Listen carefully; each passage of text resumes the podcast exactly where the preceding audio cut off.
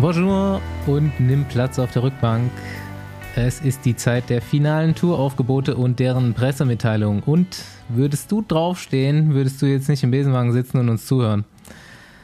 Ausnahmen bestätigen wie immer die Regel. Herzlichen Glückwunsch, äh, Lukas Pösselberger, zum alljährlichen Ticket nach Frankreich. Da weiß ich auf jeden Fall, dass der zuhört. und ähm, bevor es für uns nach Frankreich geht, äh, fahren wir heute mal wieder durch eine lange Karriere und kommen mit unserem Gast genau in der Gegenwart raus und fragen dann auch, was die Zukunft bringt. Mein Name ist Bastian Marx. Ja, schönen guten Tag, mein Name ist Paul Martens. Und ich bin der Andi Stauf.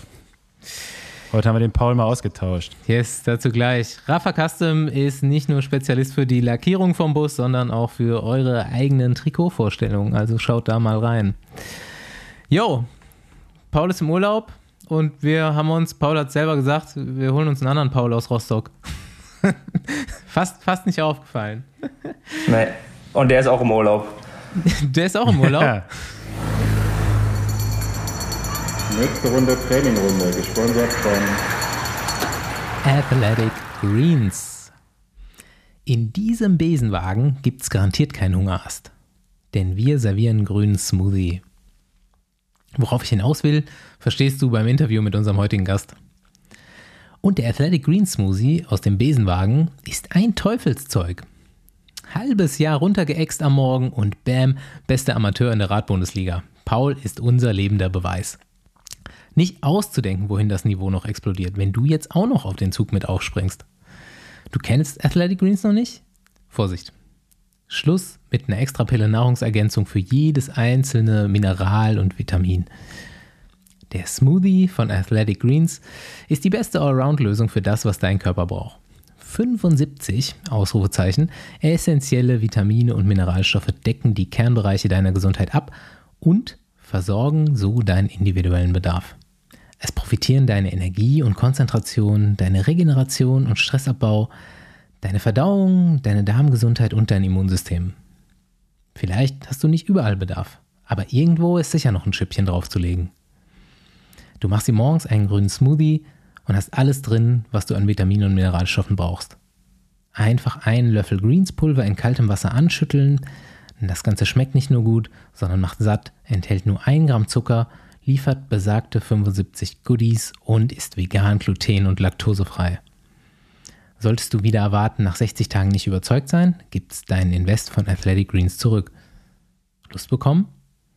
Probiere doch die Variante, dir die Greens bequem monatlich nach Hause liefern zu lassen. Deine Tüte ist leer, die neue steht pünktlich vor deiner Tür. Also geh einfach auf athleticgreens.com slash Besenwagen und sicher dir mit uns dein Paket mit 10 praktischen Travel Packs inklusive. athleticgreens.com slash Besenwagen for the win.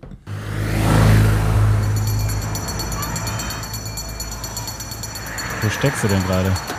Nee, gut, ich bin zu Hause, aber ist natürlich äh, ganz anders, wenn man mal nicht trainieren muss oder nicht dran denken muss, um, was weiß ich, auf Gewicht zu bleiben und so weiter. Also im Moment fühlt sich das sehr nach Urlaub an. Okay. Das klingt bist gut. Du schon, bist du schon so an dem Punkt, wo du einen Tag hast, wo du jetzt nicht, also wo du mit, ohne schlechtes Gewissen nicht Rad fährst?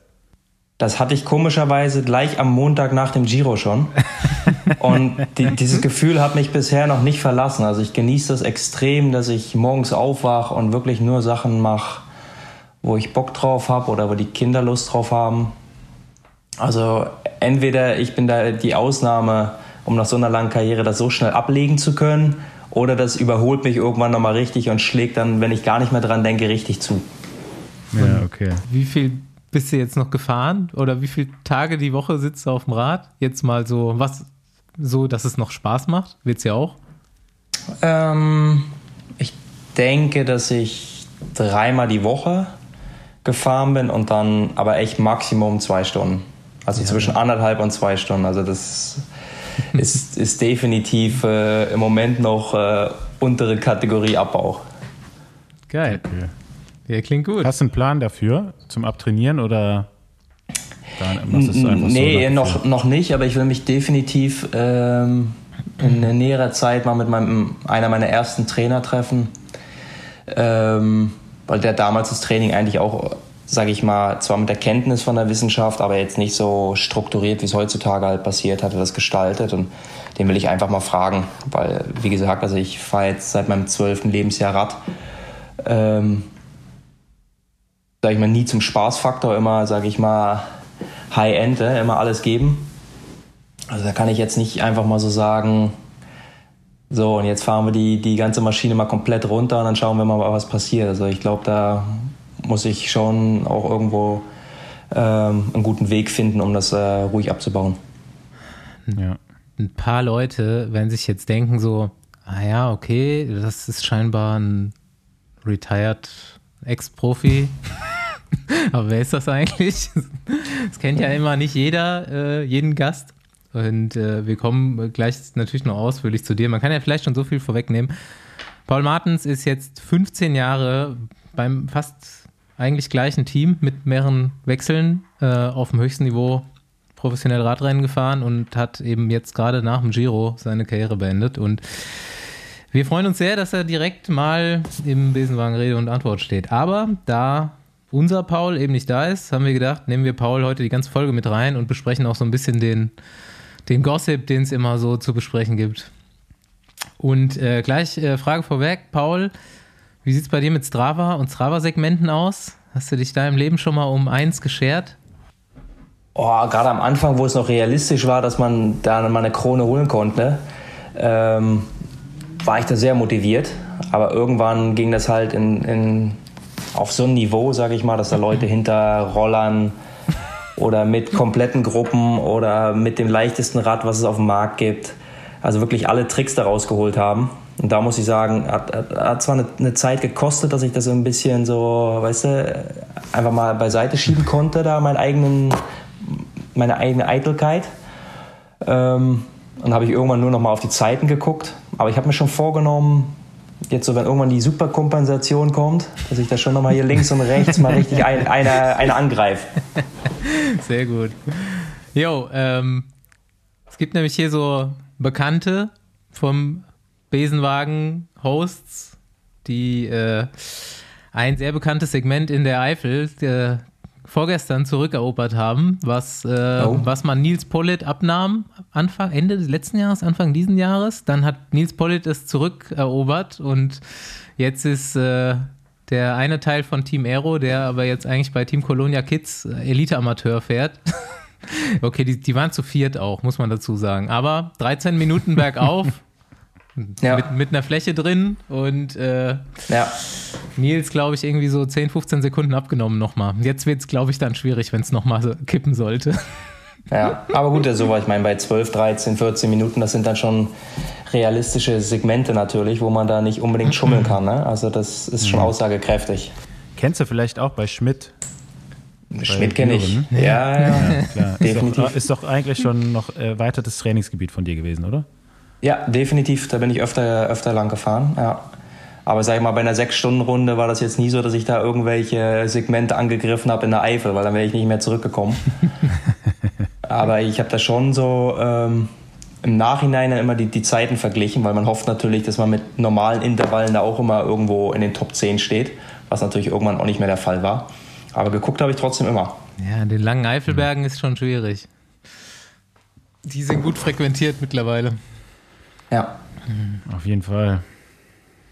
Ja, wollte ich schon mal bekannt geben, um den, den Battle noch so ein bisschen zu befeuern, vielleicht.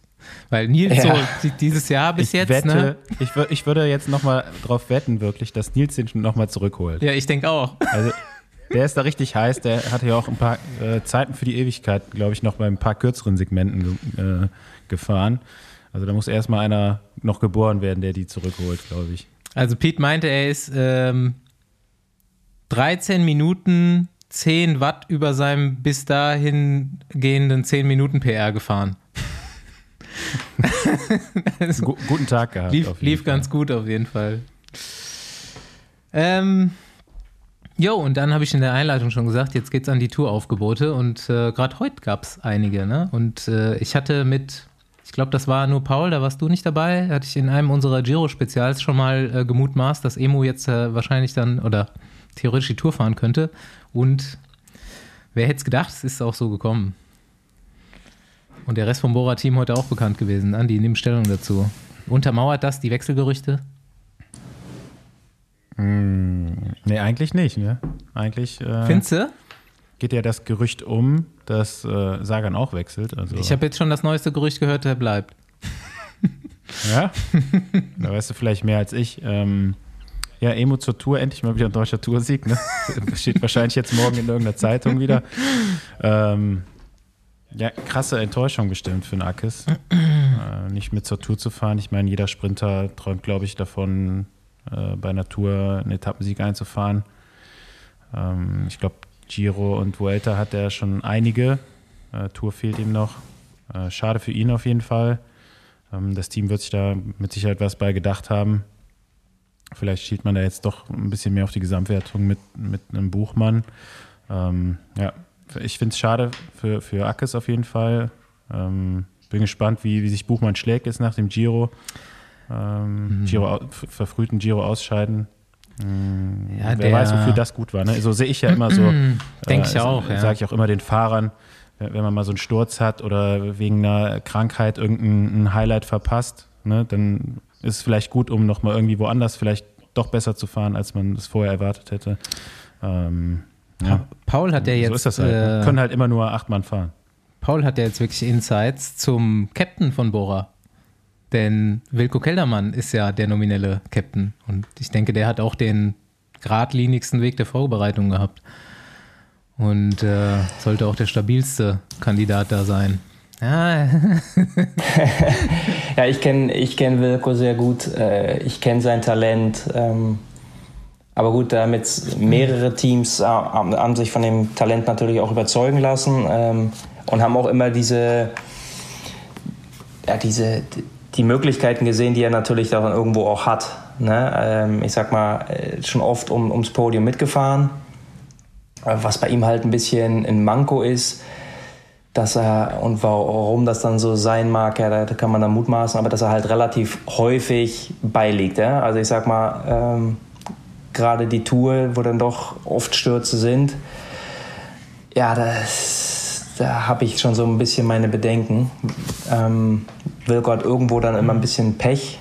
Ähm, ich, ja, gut, ich, ich hoffe einfach, dass er davon verschont bleibt und wenn er da, sage ich mal, durchkommt und er zeigen kann, was, was in ihm steckt, dass er da definitiv ums Podium mitfahren kann.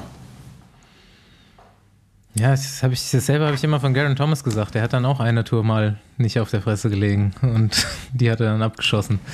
Also, ja. bei Wilco jetzt wahrscheinlich nicht unbedingt um Sieg, wie du schon sagst, aber im besten. Es, eigentlich ist es ein bisschen so wie, wie Buchmann auch, ne? Wenn alles glatt läuft, ist Podium drin, so ungefähr. Ja, es ist natürlich bei der Tour ähm, sind von vornherein immer so viele Favoriten und im Endeffekt nach einer Woche oder nach zehn Tagen kannst du die Hälfte immer schon wieder wegstreichen.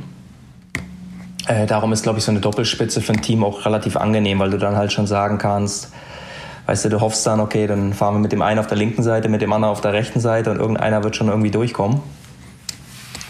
Und ähm, jetzt mit Emo, wie gesagt, das ist halt die, die, die Frage, wie hat er den Sturz da verkraftet, weil das war ähm, auch jetzt, sage ich mal, mal, mental nicht unbedingt ein angenehmer Sturz. Ich meine, da sind wir eine gemütliche 70 gefahren, als er da mit seinem Gesicht Ja, eingetaucht ist. Du warst ja hautnah dabei.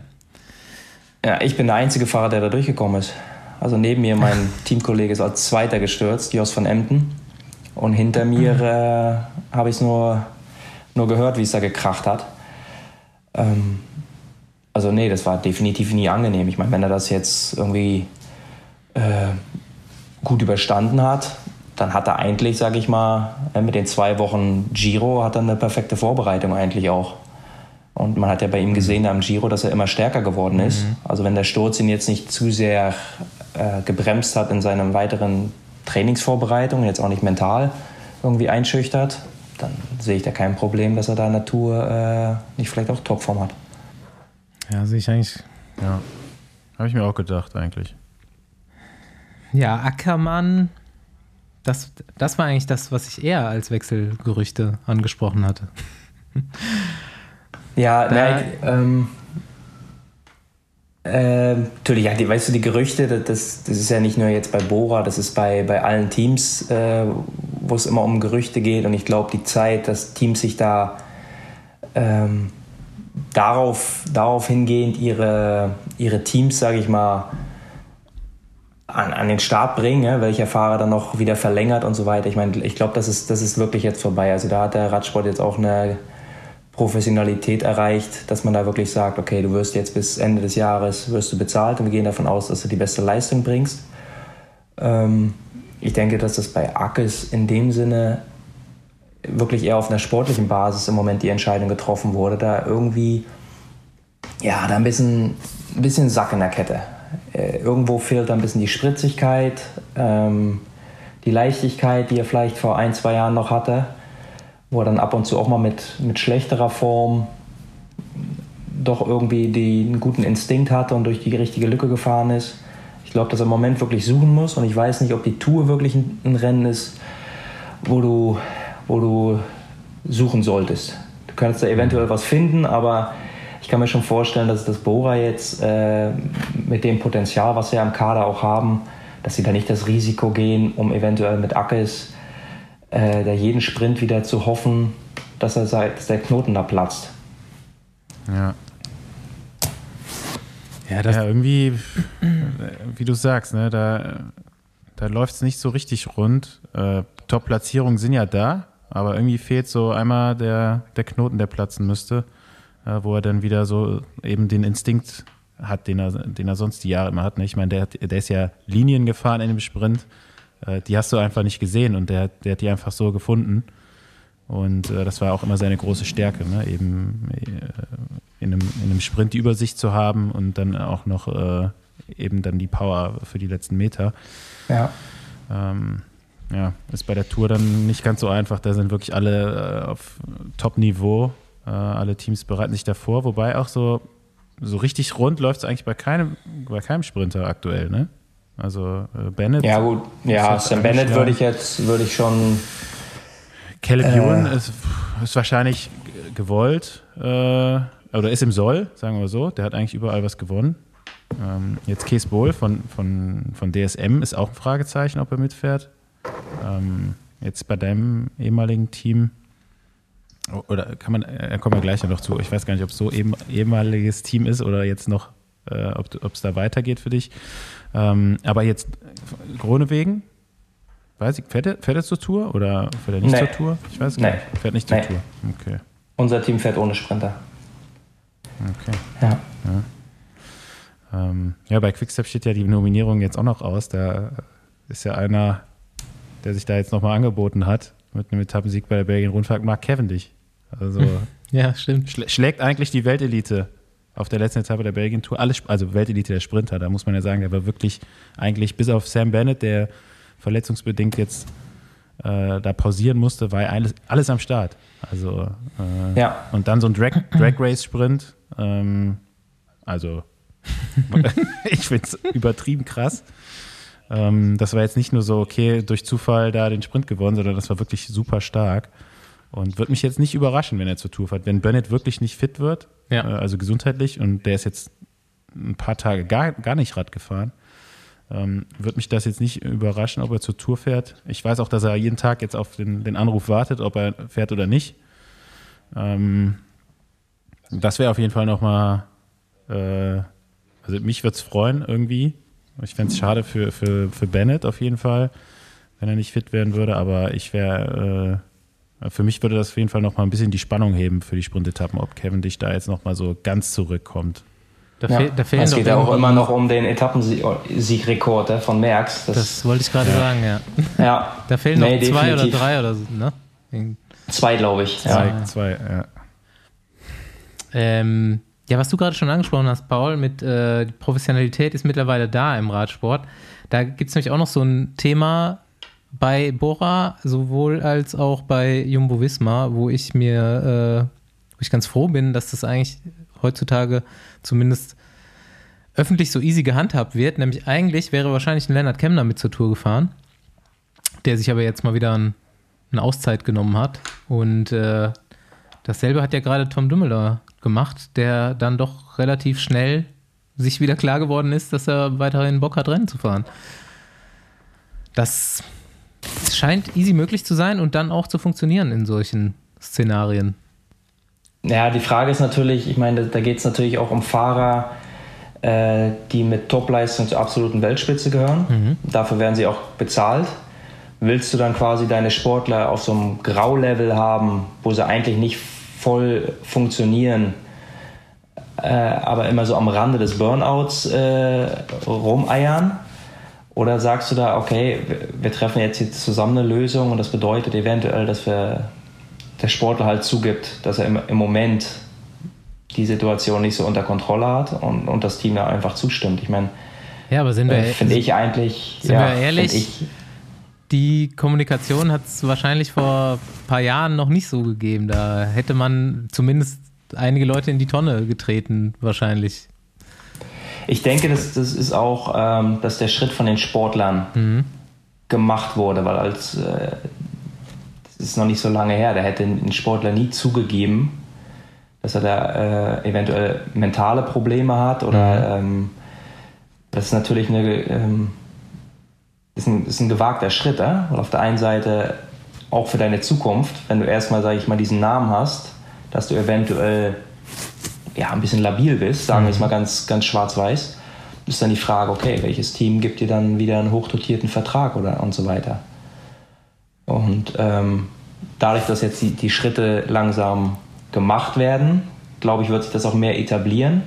Und, und da, glaube ich, wird auch viel mehr das, das Potenzial wirklich ausgeschöpft werden, weil du nicht mehr so lange wartest, bis ein Sportler wirklich völlig über den Jordan ist, sondern wenn das, sage ich mal, langsam in eine falsche Richtung geht, dass da die Coaches und Trainer auch frühzeitig erkennen, oh scheiße, jetzt müssen wir jetzt echt mal ein bisschen Ruhe ranbringen hier, weil du kannst nicht jedes Mal von dem Sportler erwarten, ähm, dass er da auch ehrlich zu sich selbst ist. Ne? Ich meine, diese, äh, diesen Drive, den ja ein Sportler haben muss, um das Maximale im Training aus sich rauszuholen, lässt sich auch manchmal blind sein und lässt sich da reinsteigern und auch diese, die Müdigkeit, die eventuell immer mehr wird, dass das irgendwo so, so Normalzustand ist, dass du denkst, ja, das gehört dazu und merkst aber gar nicht, dass es irgendwo immer schlimmer wird. Hattest du selbst auch mal solche Phasen? Definitiv, darum kann ich da auch so drüber ja. reden. Ja, ja. Und da im, äh, hast du damals dann schon das Selbstbewusstsein gehabt, das auch anzusprechen oder die ähm, Gesprächspartner oder hast du dich da selber irgendwie drüber geschleppt? Ähm, ja, im Endeffekt das, äh, war das bei mir irgendwann auch so extrem, dass ich gar nicht mehr drumherum kam, ähm, um das anzusprechen und auch um da irgendwelche Schritte zu nehmen und auch die Reißleine zu ziehen. Aber ich habe das so, ich habe quasi so ein bisschen äh, einen dualen Anpack gehabt, wenn man das so in den Studienfachtermen mal so sagen würde, ne? so duales Studium. Ich habe da quasi, ich konnte nebenbei noch irgendwo ein bisschen meine Leistung bringen und habe aber nebenbei mein Training ein bisschen angepasst und äh, habe da auch Hilfe genommen. Ähm, aber man, glaube ich, kann das auch nicht vergleichen. Ich meine, ich war da nie so im Rampenlicht. Das heißt, bei mir wurde das alles nicht so vergrößert. Ja? Mhm. Ähm, ich jetzt beim Tom Dumoulin, ja, jede Etappe, die er da nicht auf seinem Niveau ist, muss er im Nachhinein in Interviews natürlich ein Statement abgeben, okay, was war da jetzt wieder los? Das heißt, die Möglichkeit, dass er sich, sage ich mal, auch eventuell während der Trainingsperiode oder während des Rennens mal eine Auszeit nehmen kann, ne? eine aktive mhm. Auszeit, ist viel kleiner als bei einem normalen Fahrer. Und Lennart Kemner ist jetzt auch schon auf so einem Niveau, mhm. Äh, dass er auch nicht einfach so sagen kann, okay, in der Tour fahre ich vielleicht mal die ersten zehn Tage mit und dann hoffe ich äh, in, der, in, der, zweiten Hälfte eventuell äh, auf Etappen zu gehen. Ne? Das wird auch alles gleich belichtet. Ja, aber gut, warum gehst du nicht auf Klassement oder was weiß ich? Mhm. Also der Druck ist für die Jungs äh, extrem hoch, glaube ich. So, ich habe noch zwei allgemeine äh, Themen aufgeschrieben, wobei wir das eine nicht wirklich behandeln müssen. Das ist nämlich die Tour de France-Nominierung von Chris Froome. Ich glaube, da haben wir aber dann mehr zu reden, wenn er die Tour fährt. Ist, ist sie jetzt, wollte ich gerade fragen, ist sie jetzt raus? Ja, die ist raus. Echt? Okay, Heute so mit, so einem, mit so einem äh, emotional Video dazu. Von, von ihm auch? Von äh, Israel. Habe ich eigentlich bei der letzten Folge den YouTube-Channel von Chris Froome angesprochen? Nee, ich glaube Ich ich glaub nur, im, nur im Chat bei uns.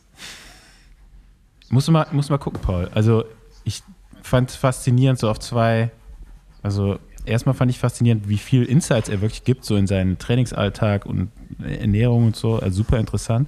Und dann fand ich so krass, dass er sich da wirklich auch so gerechtfertigt hat, ne, warum er jetzt gerade so schlecht fährt und also schlecht in Anführungszeichen, ne, ähm, immer noch nicht das Niveau hat und wirklich so spricht auch so die ganze Kritik der Presse und der, der Fans an und so weiter. Ähm, ja, kann man sich auf jeden Fall mal rein, reinziehen, wenn man ein paar Minuten Zeit hat. Deswegen hätte ich jetzt auch gedacht, vielleicht käme auf seinem Channel jetzt auch so dieses Video, ey, ich bin dabei. Ja, es kommt bestimmt. äh, ja, genau. Und zweiteres Thema: Uno X will in die World Tour 2023. Und äh, wenn man weiß, dass man die Bewerbung bis zum 1. Januar im Jahr davor gestellt haben muss, dann äh, weiß man auch, dass sie sich nicht für nächstes Jahr bewerben können. Aber ja, sowas will ja dann auch, glaube ich, von langer Hand geplant werden. Gibt es da, eigentlich. ja, Ne? gibt es da irgendwelche Insights noch? Weißt du noch irgendwas dahingehend? Sponsor groß genug scheinbar? Du, in Norwegen ist Ja. das Geld. Also definitiv. Ähm, ich glaube, dass es einfach nur gut ist für den Radsport. Also ähm, Uno X, die haben schon seit, ich glaube, seit fünf Jahren ähm, ist das komplette Marketing-Budget ist, im, ist im Radsport. Ja, ein kleiner Teil dann noch im, im Langlauf. Aber die haben sich jetzt einen vollen Fokus gesetzt auf, auf den Radsport. Und wie gesagt, also das ist eine, ist eine große Firma und ähm, machen richtig gute Arbeit. Ähm, also ich, ja, ich kann das nur, nur unterstützen und ich finde das, äh, find das echt gut. Dass sie das, sage ich mal, mit, mit so einem norwegischen Team überhaupt schon auf das Niveau geschafft haben. Ne, wenn man da die, die, Klassik, die Klassiker sieht, wie sie die gefahren sind mit den jungen Fahrern, die sie haben. Ähm, gibt denen nochmal zwei Jahre. Also die, die könnten schon, sage ich mal, mit so einer Art Nationalteam auch in der World Tour äh, für Überraschung sorgen. Ja. Schicken auch nächstes Jahr erstmal ein Frauenteam noch an den Start. Also ab 22 äh, haben sie ja schon ein UCI-Team für die Frauen. Ähm, auch schon mit, mit Equal Pay. Also die Frauen kriegen das gleiche Mindestgehalt wie die Männer. Ähm, ist einfach eine Riesenorganisation, wie du schon sagst. Also haben äh, von Anfang an an alles Mögliche gedacht. Also Trainingsmethodik, ähm, gute Auswahl der, der Fahrer, ähm, gutes Material. Also die sind echt schon von vornherein super, super gestartet, muss man sagen. Und dann auch die Fahrweise ist natürlich ansprechend für jeden Zuschauer. Ne? Also Ja. direkt so die ganzen belgischen Rennen so von vorne nehmen. Äh, Kurt Asler Awesen ist ja äh, alter ehemaliger Profi bei CSC gefahren und auch die ganzen Klassiker gefahren. Ähm, hat da eine ganz gute Taktik eigentlich wahrscheinlich auch vorgegeben, ne? weil äh, in Eine- Belgien fährt man besser immer vorne als hinten. Ähm, und auch wenn dann am Ende jetzt nicht so ein Top-Top-Ergebnis teilweise rausgekommen ist, äh, denke ich mal, haben die Jungs einiges mitgenommen. Und wie Paul da sagt, äh, ein, zwei Jahre noch äh, Erfahrung sammeln bei den Rennen, noch besser, ein bisschen besser werden, vielleicht sogar noch so ein bisschen Verstärkung holen. Also ich meine, es gibt ja noch ein paar norwegische und dänische äh, Profis, die jetzt in anderen Teams fahren, die, die vielleicht dann auch noch dazu stoßen werden, äh, gegebenenfalls ein paar internationale Fahrer und dann denke ich mal, könnte das äh, ziemlich schnell ein, ein Top-Team werden. Ja, denke ich auch. Kurt Asler Avesen, eine der geilsten Waden der Radsportgeschichte übrigens. Auf jeden Fall. Auch immer noch, glaube ich. Also ich habe den äh, letztes Wochenende noch bei der Oberösterreich-Rundfahrt getroffen und äh, also es sieht natürlich ein bisschen älter aus. Ja, ist er aber- nicht von verschont geblieben, aber immer noch sehr kernig. Ihr kennt das ja, so alte, alte Radrennfahrer, die so im Training an einem vorbeifahren oder die man so überholt, die Waden, die werden nur immer krasser mit der Zeit. Ist jetzt bei mir noch nicht eingetroffen, der Fall, aber ich weiß, was du meinst. Ja, ich weiß, was du meinst. Vielleicht kommt das ja nochmal Wie sieht es zurück. bei deinem Vater aus? Der sieht aus, als ob er nächste Woche auch mit nach Frankreich fahren Ja. könnte. Also, äh, hat, hat, hat, hat er letztes Jahr schon zum, zum Sommer hin, hat er mir gesagt, dass er jetzt eigentlich ein besseres Gewicht noch als zu aktiven Zeiten hatte. Ähm, ich glaube, dieses Jahr ist wahrscheinlich noch besser. Äh, ja. Ja, Senioren Tour de France leider nicht so das Ding. Noch nicht. Ne? Noch nicht. Senioren 1. Äh, nee, wie, wie, wie werden Ich- das bei ich weiß gar nicht. Gibt es gar nicht mehr, ne? Weiß ich Ich glaube, nicht. Senioren 1 ist doch ab, Ab also 30 das, da, dann. da, wo, wo, wo Paul jetzt fahren müsste. Ja. Ja, da habe ich, mich, da hab ich mich 35, noch nicht so mit beschäftigt. Äh, da warte ich noch ein bisschen, wir um mich kommen- da reinzulesen. Wir kommen ja jetzt zu dir. Wir sind durch mit den allgemeinen Themen. Jetzt ist Paul Martens das Thema. Wann wirst du Gravel-Profi? Ja, ja ich habe zufällig gestern mit, äh, mit Laurens Zendam äh, noch eine Runde gedreht und dann haben wir abends ein Barbecue gehabt mit unserer ganzen alten Gang. Und äh, na gut, der ist ja jetzt Gravel-Profi und hat hier beinahe anbauend gewonnen. Aber gut, wenn ich sehe, wie der dafür lebt und äh, wie viel der trainiert, ja, da kannst du auch definitiv noch, noch weiter Radprofi sein. Also, und ich meine, das war ja bei mir der Grund. Ich habe ja vor anderthalb Jahren eigentlich schon entschieden, dass ich dann aufhöre. Und das war ja definitiv die, auch die Entscheidung für die Familie. Und ähm, das geht halt nicht zusammen. Also du kannst dann nicht sagen, gut, dann höre ich halt auf und dann mache ich danach entweder Triathlon oder ich mache äh, äh, Gravel-Events. Ähm, vielleicht später nochmal, aber jetzt im Moment, wie gesagt, erstmal ein bisschen Ruhe ranlassen, äh, gucken, in welche Richtung es geht. Und dann ähm, eventuell dann auch mal wieder andere sportliche Ziele, aber das ist echt hinten rangestellt. Du hast jetzt gesagt, die alte Gang. Wer gehört da dazu? Wen man noch so kennen könnte? Ähm, ja, Bram Tanking. Mhm. Ähm, ja gut, Dumoulin, der kam dann gerade erst von der Tour de Suisse, der konnte da nicht bei sein. Äh, Matthew Heyman als sportlicher Leiter kam auch von der Tour de Suisse, der konnte nicht bei sein. Äh, Reinier Honig ähm, war damals immer noch Trainingskollege von uns. Tom Leser, Jos van Emden, Carsten Krohn war dabei. Äh, Michele Leisen, auch sportlicher Leiter jetzt bei DSM. Ja, so eine illustre Gruppe eigentlich. Yo, Paul Martens, 37 Jahre alt, habe ich aufgeschrieben. Und mit dem Geburtstag am 26. Oktober könnte er ganz gut in Klemme-Clan passen auch.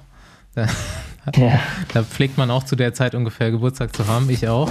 ja. Beste Leute. ähm, ja, ursprünglich mal in Rostock geboren. Jetzt hat sich in die Niederlande verschlagen, auch schon eine ganze Weile. Kommen wir vielleicht auch gleich zu. Ich habe erstmal so ein paar ähm, Poesiealbumfragen aufgeschrieben für dich. Erstmal so, Okay, jetzt bin ich gespannt. erstmal so weg vom Radsport. Kurz mal reinfühlen. So. Äh, ich dachte mir, wenn du einen Podcast machen würdest, jetzt so nach deiner Karriere, der sich aber nicht um Radsport dreht, worum ging der? Boah. Ähm, na gut, dann, dann auch jetzt mal gleich auf die ganz andere Schiene, dann wahrscheinlich Selbstfindung.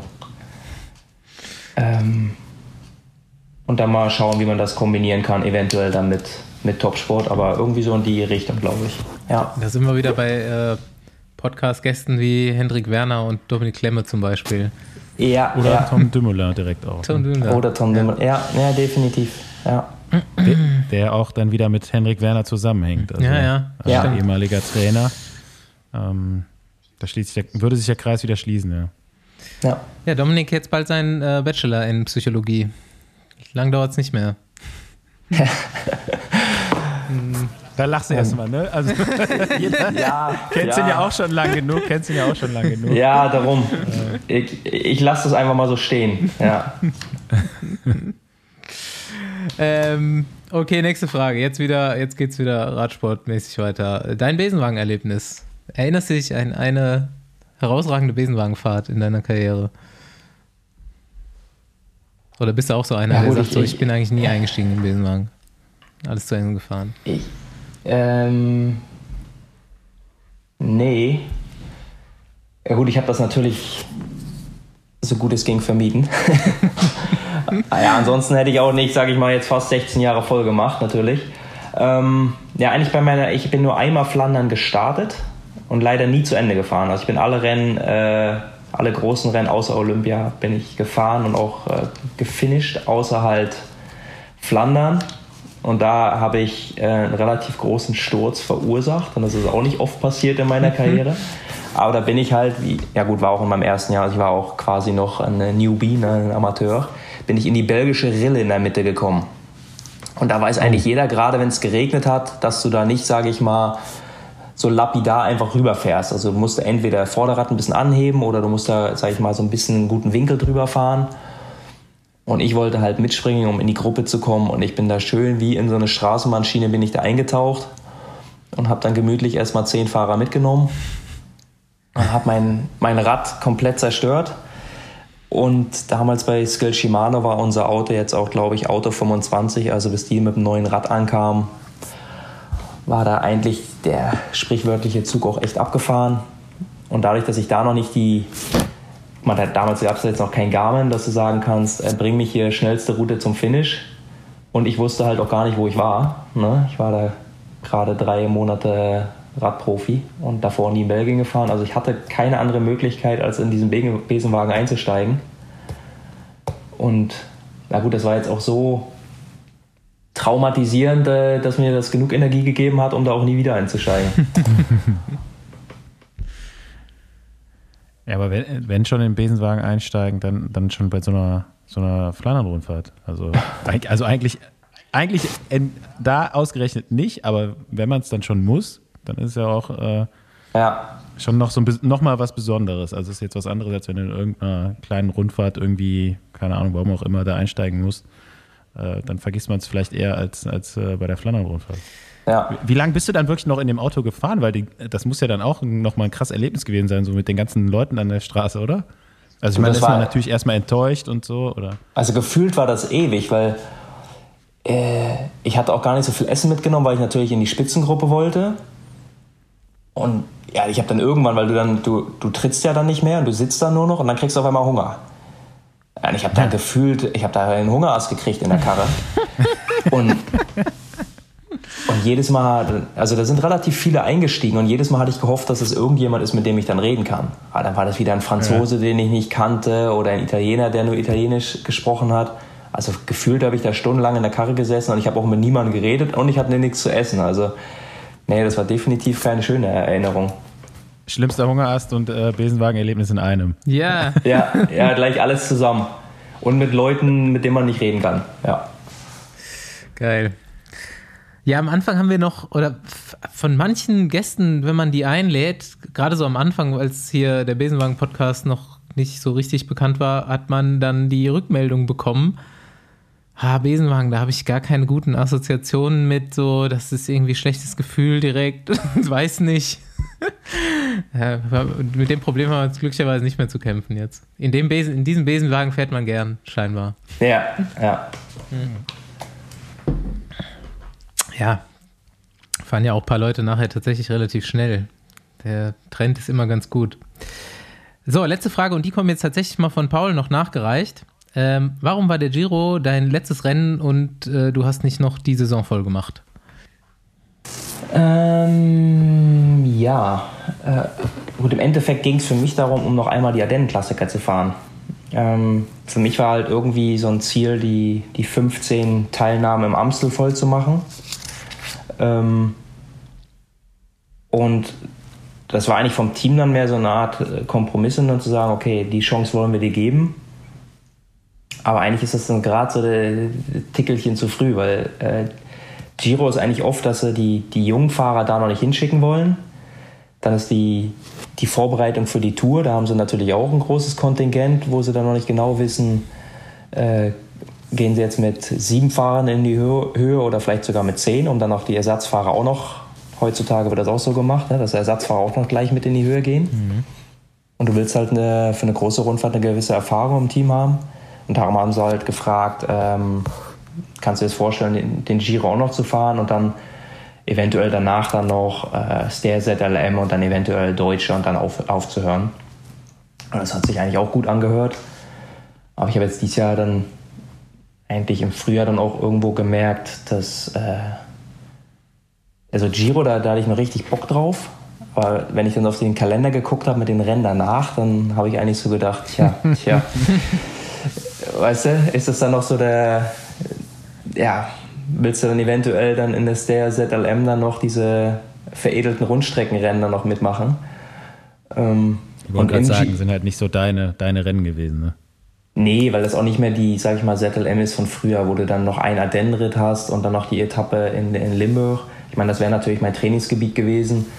Äh, das wäre dann auch nochmal top gewesen. Aber jetzt wäre das, was weiß ich, da in Seeland, äh, dass du da von, von Windmühle zu Mi- Windmühle sprintest. Das ist definitiv nicht so mein Ding. Aber ähm, nach einer Woche im Giro haben sie dann auch irgendwo selber auch so ein bisschen realisiert, äh, okay, im, im Giro aufhören wäre jetzt vielleicht für Paul auch ganz schön geil. Ne? So auf dem, sag ich mal, neben der Tour so das höchste, größte Podium, äh, um, um da eigentlich aufzuhören. Und da haben die, mir, haben die mich gefragt, äh, ja, kannst selber entscheiden, willst du hier nach noch, weil ZLM ist dann ausgefallen. Und da war relativ schnell, ähm, okay, dann fahren wir Belgien. Ja, das war jetzt auch nicht so, dass ich sofort in die Luft gesprungen bin. Und da haben sie halt gesagt, okay, du kannst selber entscheiden. Du, entweder du hörst dann in Belgien auf oder nach der Deutschen oder du kannst in Mailand aufhören.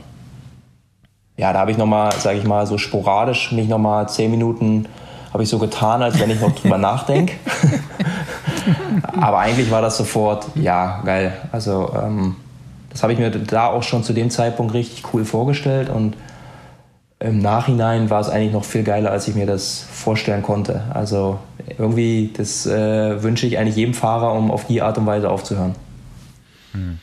War ja dann auch irgendwie so, das ganze Team wusste es ja dann auch schon wahrscheinlich, ne?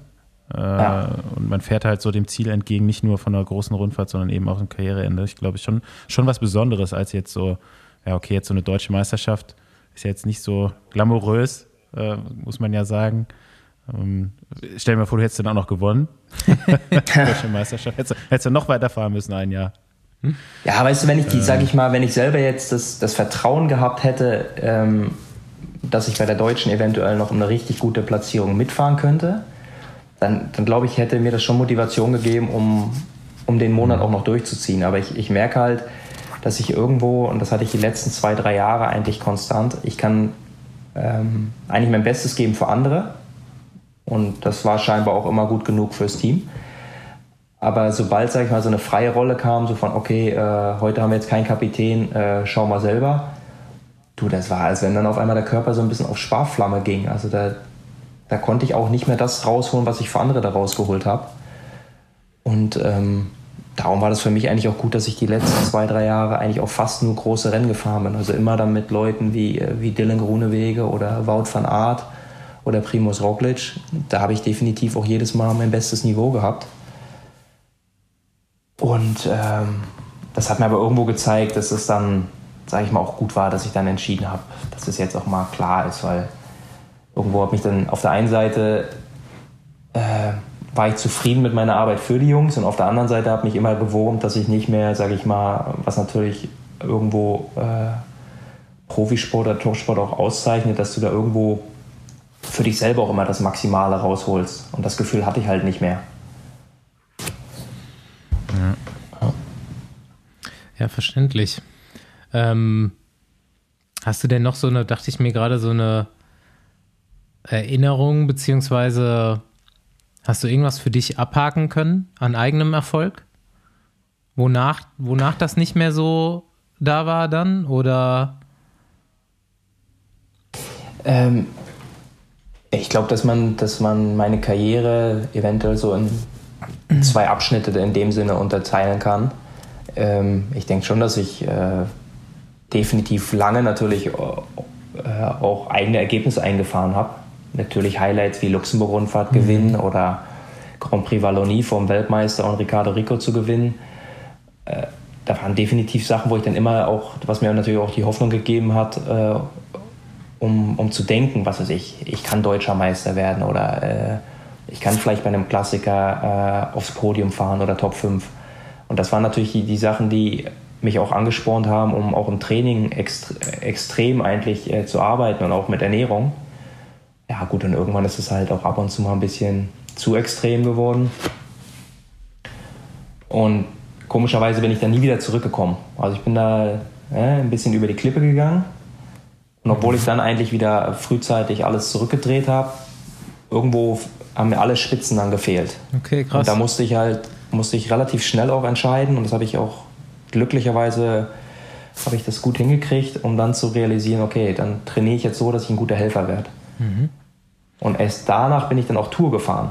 Wo ich denke, eigentlich war ich ein besserer Radfahrer, bin nie Tour gefahren. Und dann auf einmal bin ich halt guter Helfer geworden und dann bin ich vier Jahre hintereinander die Tour gefahren. Äh, wo wir auch mit, mit Top-Teams am Start waren. Ne, mit äh, Gesamtwertung Vierter und Fünfter oder mit Dylan mehrere Sprintetappen gewonnen. Ich meine, das war jetzt auch nicht so, wir da mit der äh, Urlaubstruppe hingefahren sind, dass, dass ich dadurch dann einen, einen Platz gekriegt habe. Aber so kann man das wirklich, also so kann ich das für mich selber äh, gut unterteilen. Das wie gesagt, also die Hälfte der Karriere echt e extrem äh, performancegerichtet für mich selber und dann irgendwann mehr so ein bisschen global denken. Ähm, die Rolle hatte ich dann im Team natürlich auch, dass ich da äh, ein bisschen mehr so der, der Coach auf dem Rad eigentlich auch war, dass ich da mehr so der, die, die Zwischenperson war zwischen den Fahrern und den sportlichen Leitern auch. Ja, ich denke, dass dieses Ja, ja. Schicksal richtig viele Profis teilen und dass äh, da haben wir ja immer schon mal drüber geredet, dass es halt normaler wird, auch über mentale Geschichten oder eben auch äh, Schwächen zu reden und das ist hoffentlich äh, bisschen weniger gerade jetzt halt, ich meine, wir reden immer so vom, vom höchsten Niveau des Radsports. Darunter sieht es natürlich noch ein bisschen anders aus. Aber dass auf dem Niveau es nicht mehr so oft passiert, dass man da, ich denke, das so ein bisschen rauszuhören bei dir mit eben Ernährung, dass man zu, zu wenig wiegt und äh, da eben gewisse, weiß ich nicht, Verhaltensweisen entwickelt und so weiter. Ich habe das auch bei Fossi schon oft rausgehört, den haben wir jetzt leider nicht da, der hätte bestimmt auch was dazu zu sagen, so in seiner ähm, Zeit, wo er in Spanien gelebt hat, sagt er auch immer, war er eigentlich zu leicht teilweise und konnte dann nicht das abliefern, was er wusste, dass er abliefern kann. Ja. Ja, man muss auch sagen, ich meine, früher war halt, ähm, eventuell war die Kenntnis da, also die, die, die, trainingstechnisch und auch ernährungstechnisch, aber ich meine, heutzutage mit dem, wie du heutzutage äh, wirklich äh, monitoren kannst, ja, wie, wie der, der Zucker, dein Zuckerlevel ist oder wie dein Schlaf war, ähm, wie tief du im Training gegangen bist. Ich meine, dadurch äh, werden viel weniger Fehler gemacht. Und früher musstest du das halt als Fahrer viel mehr, sage ich mal, so Trial and Error. Äh, okay, wie reagiert jetzt mein Körper darauf, wenn ich heute nur, was weiß ich, äh, 2000 Kalorien esse und ich habe aber 4000 verbraucht? Wo du heutzutage sagen würdest, ja, sag mal, bist du bescheuert? Das geht ja auch gar nicht. Aber gut, hat man halt früher mal probiert. Ging halt, ging, ging halt nicht so gut. Aber ähm, also auf der einen Seite ist es, ist es viel komplexer geworden für die jungen Fahrer, weil sie sich, wie gesagt, an all die Systeme auch irgendwo ein bisschen unterordnen müssen und äh, das auch folgen müssen, was da an Input äh, kommt. Und auf der anderen Seite glaube ich, dass sie nicht so schnell gegen eine Mauer laufen wie, wie früher. Wie, du hast gerade angesprochen, heute funktioniert ja vieles ganz anders. Wie ist denn, wie ist denn das bei dir, äh, wie hat das funktioniert, die Umstellung daran? Also eben nicht mehr so dieses, so wir probieren jetzt mal oder dieses Freie, sondern als dann so wirklich anf anfing, äh, gerade jetzt auch mit dem Team, in dem du gefahren bist, wo es wirklich äh, ja, enge Strukturen gab, was zu befolgen ist und mit Trainingsüberwachung oder Trainingssteuerung erstmal dann das äh, alles direkt äh, online von den Coaches dann eingesehen wird und du kriegst eine Ernährungsvorgabe und so weiter. Ist dir das schwer gefallen oder dachtest du, okay, cool, jetzt noch einfacher in dem Sinne?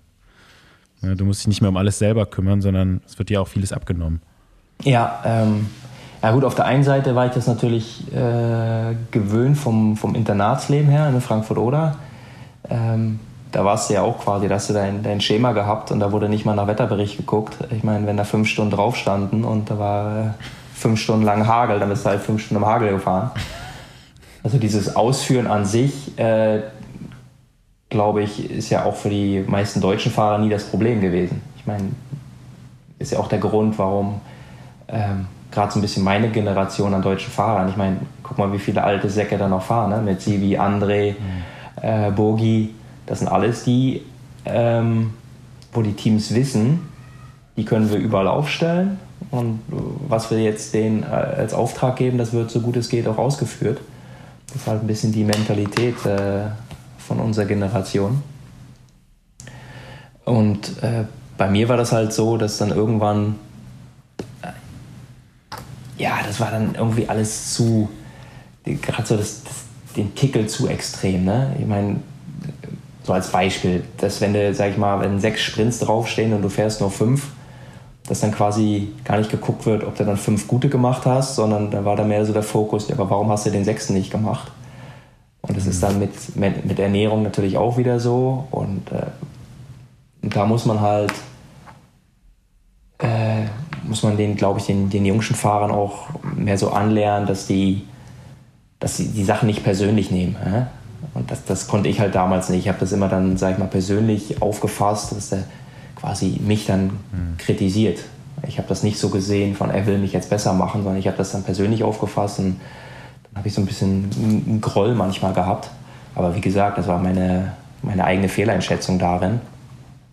Und ich denke, dass da heutzutage die, die jungen Fahrer, die sind da viel äh, aktiver auch natürlich mit, äh, mit Fragen und die, die wollen natürlich auch, sag ich mal, das beste Know-how von ihrem Trainer und die, die fragen ja, kann ich da nicht noch, okay, du schreibst jetzt sechs Sprints auf, kann ich nicht noch einen siebten machen, dann ja. Dann wird eine halbe, halbe Stunde drüber gequatscht, ob dann der siebte Sprint noch äh, sinnvoll ist oder nicht.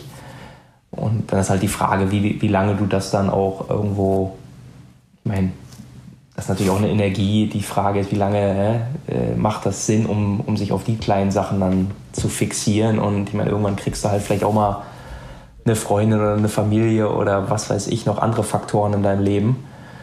Ähm, und das, glaube ich, macht dann letztendlich den größten Unterschied, wie du mit den Faktoren umgehst, die dann außerhalb deines Trainings und deiner Ernährung und so, was die dann für eine Rolle spielen und wie die dich eigentlich beeinflussen. Ich gehe mal, ich mache das äh, bei Gästen mit so einer langen Karriere, mache ich das immer, dass ich mir mal so die, die Teams rausschreibe in den Jahren, in denen du gefahren bist und dann so die Teamkollegen dazu, die mir besonders auffallen. Und ähm, ich gehe das mal bei dir durch und können ja immer mal gucken. Pro, du bist ja quasi nur in einem Team gefahren, ich erkläre das gleich, aber es hat ja. Nein, nur zwei. Das sind ja spezielle Namen quasi. Ja, es waren sogar zwei. Und ich würde aber erst noch gerne erzählen, ja? wann, woher ich Paul kenne. Hau raus.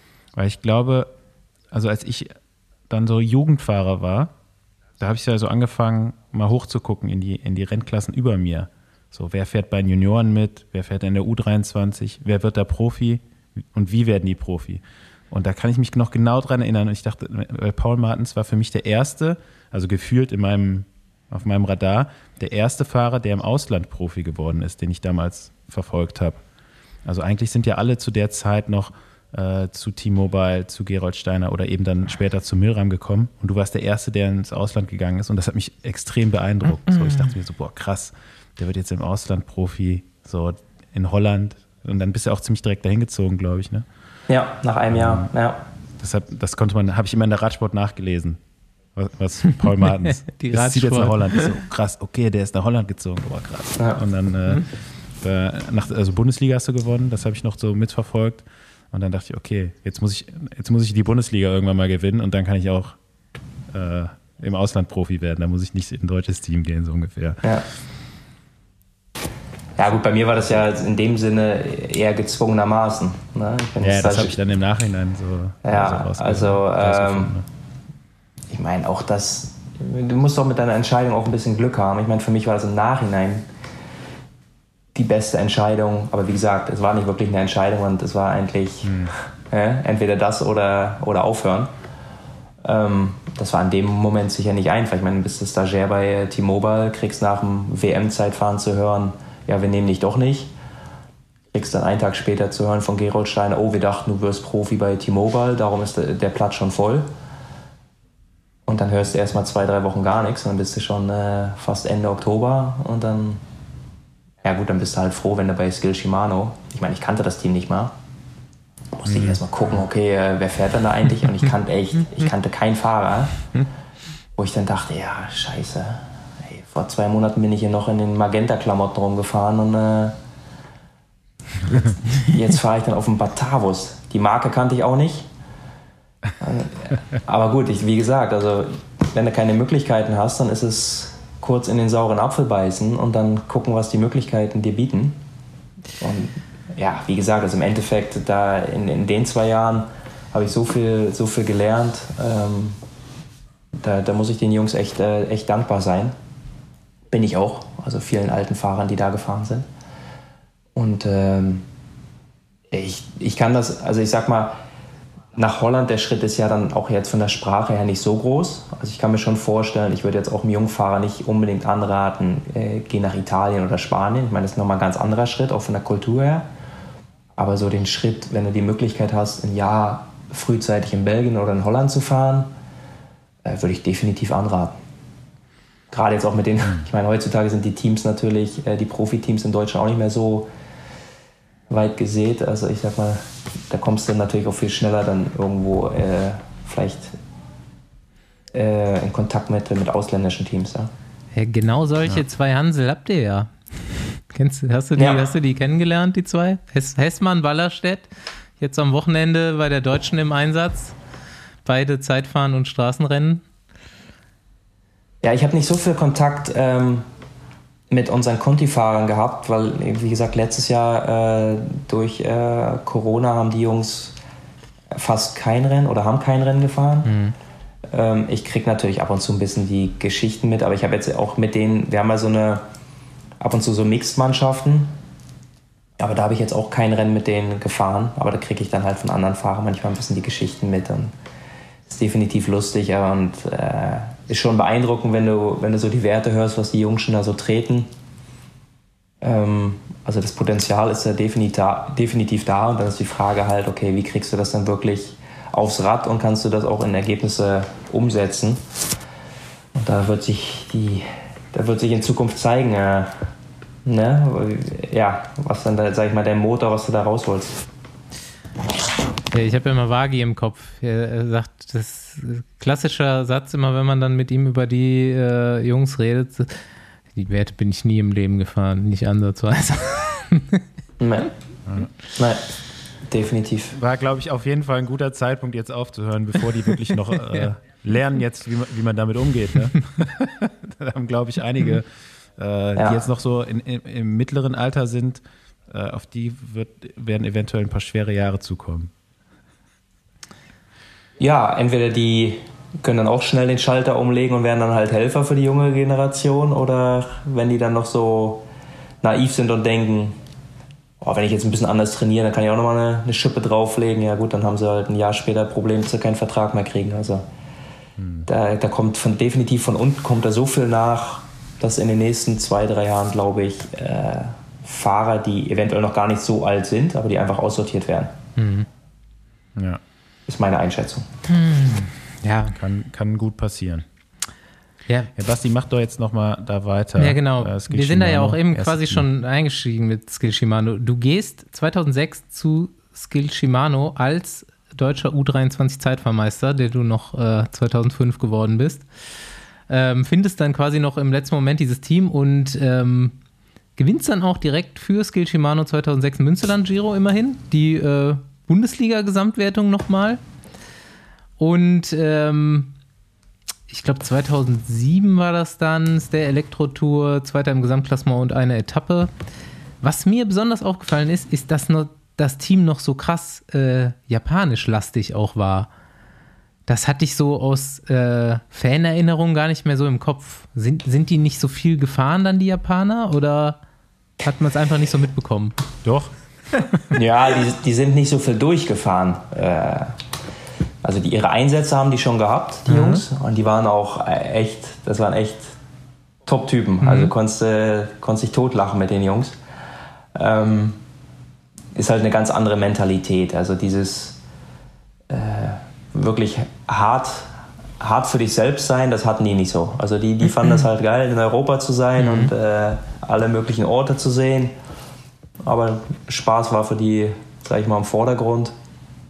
Aber ich habe dann eine, auch eine geile Anekdote, dass ich einmal in Rheinland-Pfalz äh, als Zweiter habe ich, hab ich Chiolek im Sprint geschlagen und ich dachte, oh geil. Und ich habe die Arme hochgerissen und dann habe ich nur so 50 Meter vor mir, habe ich Glasi gesehen, wie er umgedreht ist und ich denke mir, äh, hier stimmt irgendwas nicht. Und da war Glasi halt äh, mit, mit 15 Sekunden Vorsprung oder so scheinbar hä, im Finale irgendwo noch weggefahren. Das habe ich aber gar nicht mitgekriegt, weil wir hatten einen japanischen sportlichen Leiter hinten dran. Und ähm, ja, der konnte mir das halt nicht wirklich erzählen. Ja, und äh, wie gesagt, also. Aber wir haben gelacht im Nachhinein. Das war. Hat ein bisschen gedauert, aber wenn die Yappies da angefangen haben und die Japaner angefangen haben zu lachen, dann konntest du wirklich auch nicht mehr böse sein. Dann hast du einfach mitgelacht. Ja, und das war dann damals so von, von der äh, Firma Shimano als Sponsor aus, irgendwie Ja, die, als ja. Development-Team für japanische Fahrer angedacht? Ja. Okay. ja wir hatten relativ viele Fahrer. Also ich glaube acht oder, acht oder neun, auch zwei Chinesen. Ja, ja, ich habe hab da die Pro Cycling Stats durchgegangen, die Teams angeguckt und dachte, wow, das hast du gar nicht so richtig auf dem Schirm. Ja. Ja, gut. Ja, das habe das hab ich ein bisschen ver verwechselt hier. Skill Shimano ist ja quasi äh, heute DSM, ne? Im Endeffekt. Ja, genau. Ja. Und ähm, ja, die richtige Paul Martens Karriere, mit der äh, man ihn identifiziert, fängt dann bei Rabobank 2008 an. Ja. Und der Name bleibt bis 2012. Wir können ja mal in diesen Kapiteln denken. 2008 bis 2012 Rabobank. Und ähm, wie gesagt, ich gucke mir immer so ein bisschen die Teamkollegen raus. Da haben wir einen Thomas Decker fährt da noch. Äh, Juan Antonio Fletcher, Oskar Frere, Grisha Niermann auch schon hier gewesen. Ähm, Bauke Mollema immer noch äh, stark im Einsatz. Jos van Emden, auch der. Dennis Menschow war da noch zugange. 2009 kriegst du Lars Boom. 2010, also die, die Leute bleiben dann auch meistens. Die kommen so dazu und bleiben dann meistens in dem Team, die ich jetzt aufzähle. Ein äh, Robert Resing kommt 2010 dazu. Ähm, in dem Jahr gewinnst du übrigens da Grand Prix Wallonie, hast du schon gesagt. Äh, 2011 kommt Krusweig dazu, Luis Leon Sanchez kommt dazu, Michael Matthew- Matthews ist mit dir gefahren im Team. Äh, 2011 auch relativ stabiles Jahr bei dir gewesen. Teil von Brabant und äh, Paris-Brüssel, Vierter, habe ich mir aufgeschrieben. Und 2012, im letzten Jahr, wo es noch Rabobank heißt, gewinnst du eine Etappe bei der Burgos-Rundfahrt. Und jetzt hast du so viele Namen gehört, fällt dir eine lustige Geschichte zu einem davon ein, aus den Jahren? Oder zu dir aus den Jahren in Rabobank? Ja gut, Rabobank hat natürlich gerade in, in Holland nicht äh, das große Team. Ne? Ich meine, jeder, jeder Holländer hat sich da auch mit identifiziert. Was natürlich auch irgendwo äh, auf der einen Seite schön war, auf der anderen Seite, wenn es halt nicht äh, gut gelaufen ist, dann hat auch jeder so gedacht, ey, ich, ich habe ja hier mein, mein Konto bei der Rabobank und die werden von der Bank bezahlt, die sollen hier mal Leistung bringen. Und Holländer sind ja auch immer relativ deutlich mit ihren Aussprachen. Und dann hat man das halt auch mal während der Etappe so von der Seite gehört. Das war dann nicht immer angenehm. Aber gut, ja, sag ich mal, so ein Oscar Frere ähm, ist halt schon, das ist halt schon eine Type. Also die, die so einen machst du nicht äh, zu oft mit, ne? Der dann halt auch mal wirklich vor dem Start nochmal sagen kann, oh ja, meine, meine Radschuhe, oh, die sind glaube ich noch im äh, Hotel. Und äh, dass er dann auch mit anderen Schuhen fährt oder dass er im Trainingslager ankommt im Januar und dann vor dem Rad steht und sich wundert, dass wir eine andere Marke haben, weil er das Rad, was er nach Hause geschickt gekriegt hat, noch nicht mal ausgepackt hat. Äh, so, solche Sachen, ne? Also der hat dann wirklich im Dezember hat er nur Tennis gespielt und äh, ist schwimmen gegangen. Das war dann sein Training. Und dann hast du den wirklich im Januar, hat er sowieso am Anfang immer nur einen Tag trainiert. Einen Tag Training, einen Tag Pause. Und dann in der zweiten Woche hat er uns dann schon Wolle genommen. Und dann auf Mallorca oder Ruta del Sol hat er immer seine Etappen gewonnen. Also dieses, ja. dieses Talent und auch die Klasse, das war schon, ah gut, äh, da waren, waren wir alle schon echt eifersüchtig drauf. Ähm, ja, Michael Matthews ist eigentlich ein bisschen ähnlich.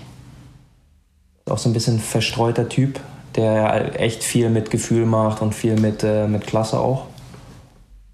Ja, und dann gibt es halt auch die, die, die harten Arbeiter, ne? wie Robert Resing, der, der nichts dem, dem Zufall zu, äh, zulässt, äh, der einfach, ja, solange ich ihn kenne, immer, immer Vollgas trainiert. Und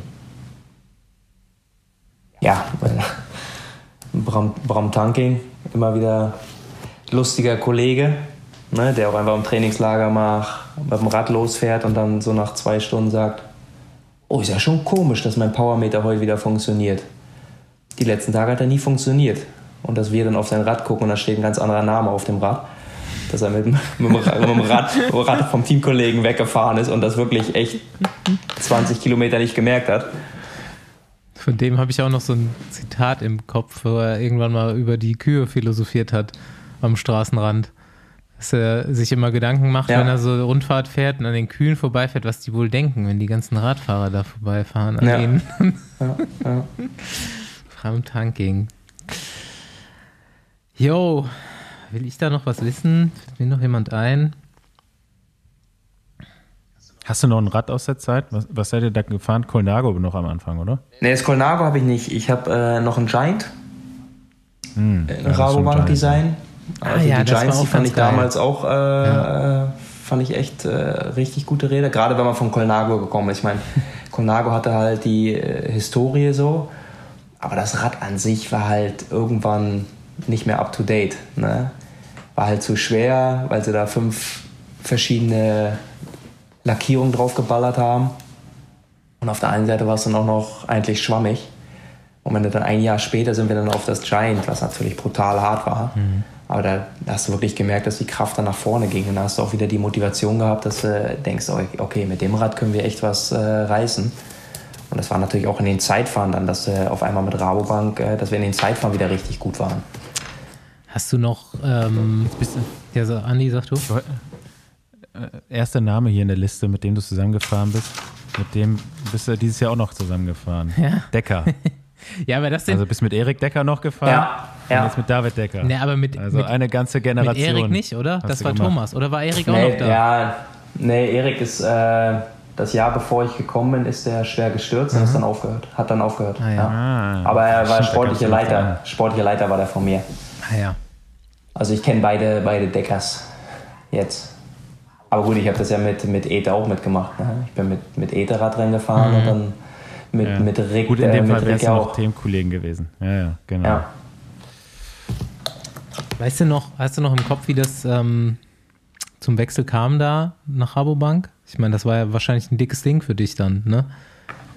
Ja, na, ich bin in dem Frühjahr ähm, bin ich echt sehr konstant gefahren. Also mit diesen, früher gab es ja noch viel mehr diese, sag ich mal, kleineren Rundfahrten, so wie Rheinland-Pfalz und so. Und da bin ich immer, sag ich mal, Vierter im Klassement, Fünfter im Klassement, aber eigentlich jede Rundfahrt. Und ähm, ja, bei allen den Rundfahrten war halt Rabobank auch am Start. Und äh, durch meinen Manager Christian Baumann, der hatte noch Kontakt mit einem sportlichen Leiter von Rabo und hat einfach mal meinen Namen da auf den, auf den Tisch gelegt. Und danach haben die mich halt ein bisschen, ähm, ein bisschen beobachtet so. Ja, und wie gesagt, also danach bin ich alle Rennen immer gefahren, wo die auch da waren, wo zufällig auch meistens der sportliche Leiter da war. Und ja, wie es dann der, der Zufall so wollte, habe ich eigentlich den Vertrag unterschrieben vor der Stay Electro Tour wo ich dann im Endeffekt mit zwei Sekunden Rückstand auf einen Rabobank-Fahrer in der letzten Etappe Zweiter werde.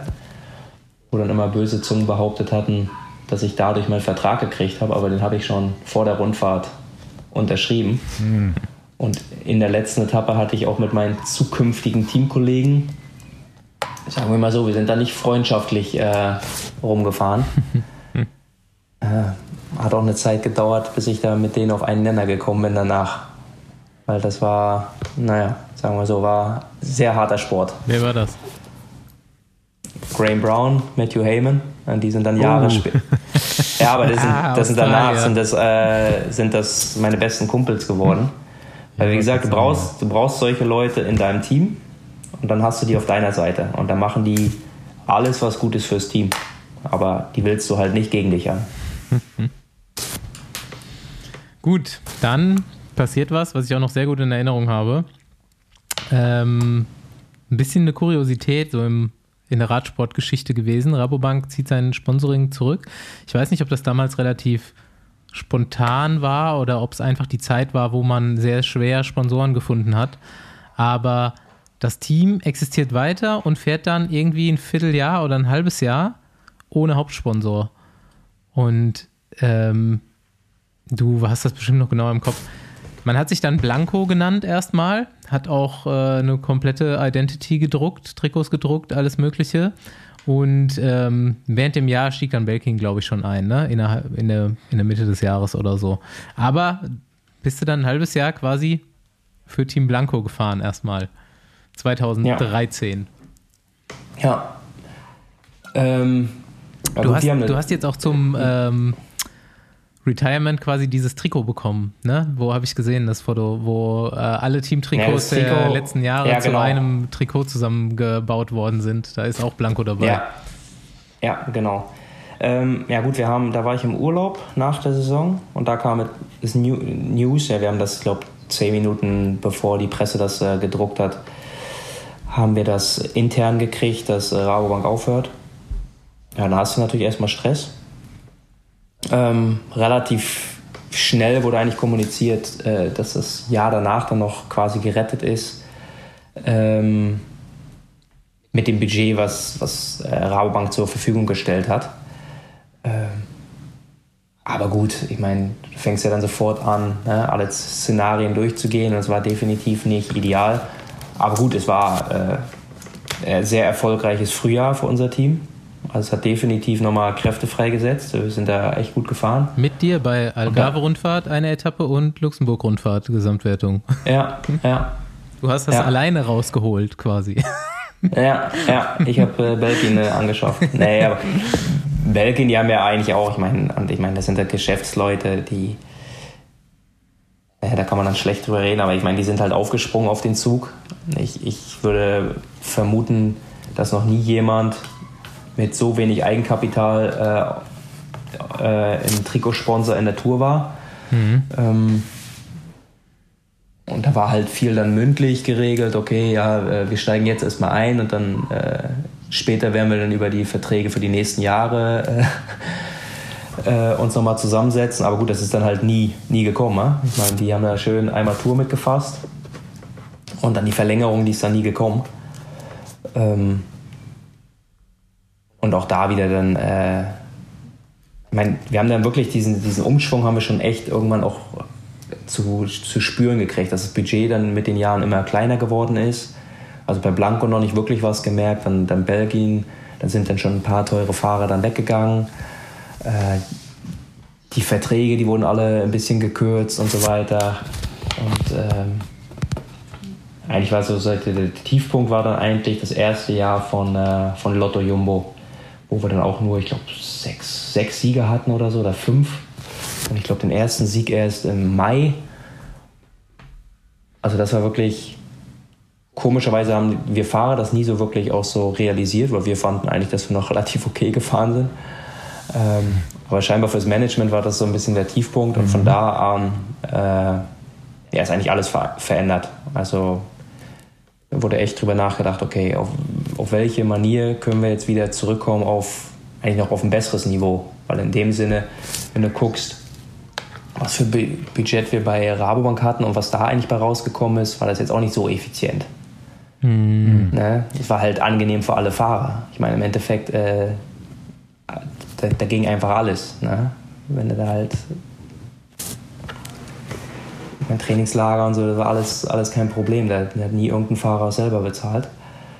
Ähm, aber dann sage ich mal, die, wenn du siehst, welche Schritte wir dann als Team genommen haben, also nach diesem Jahr von Lotto Jumbo, äh, da ist ja wirklich eine deutliche Linie zu sehen. Und ich sag mal, so letztes Jahr wäre das i-Tüpfelchen halt gewesen, ne, dass, dass Primus dann die Tour abschießt. Also das wäre natürlich, und das hat ja bis zum letzten Zeitpunkt noch jeder gedacht, aber dann wäre quasi diese ganze, äh, die, die Linie, ne, diese, was ja nur noch nach oben gegangen, dann wäre das so quasi der Kulminationspunkt gewesen.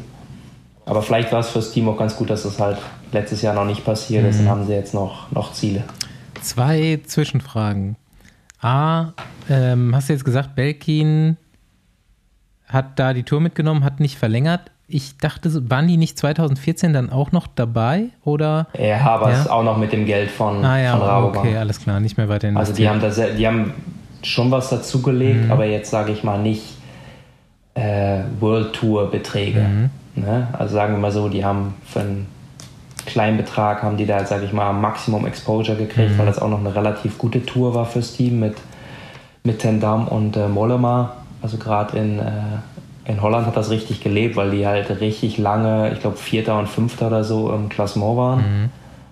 Und am Ende sind sie dann quasi noch gesackt, aber da hat in Holland jeder wieder gehofft, oh, wir kriegen jetzt immer wieder einen Holländer aufs Podium. Ja. Und dann nochmal nachgehakt, mh, wir sind dann 2015 mit Lotto Jumbo, ähm, da sagst du auch, ist das Budget relativ niedrig. Seitdem fährt zum Beispiel George Bennett. 2016 hat man dann Roglic geholt und Campenard zum Beispiel. Ähm, aber wo, äh, in welchem Jahr ist deine Krise anzusiedeln?